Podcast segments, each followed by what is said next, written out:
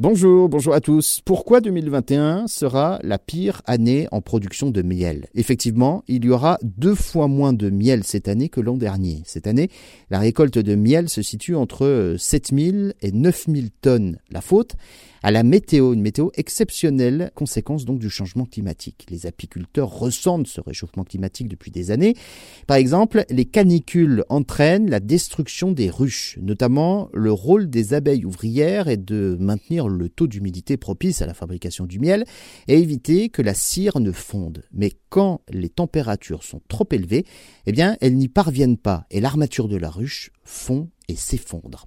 En 2021, l'hiver a été euh, inhabituellement chaud, on s'en souvient, et en plus, au printemps, il y a eu des épisodes de gel et de pluie qui ont été euh, néfastes pour la floraison des plantes et des arbres, ce qui entraîne bien évidemment que les abeilles n'ont pas pu se nourrir normalement pour produire du miel.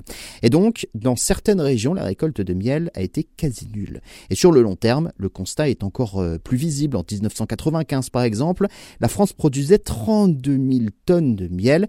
Elle en produit donc aujourd'hui moins de 10 000. C'est quatre fois moins. Et on le ressent jusque dans les magasins. Il y a donc moins de pots de miel dans les rayons et les prix ont flambé. Alors la solution serait de passer par des croisements génétiques pour obtenir des abeilles plus résistantes, plus robustes au changement climatique. Ça existe déjà avec les races des Buckfast, croisement donc d'abeilles italiennes et noires. Elles résistent beaucoup mieux au froid. Mais la génétique ne permet pas de créer des abeilles résistantes à l'ampleur de crise climatique à venir.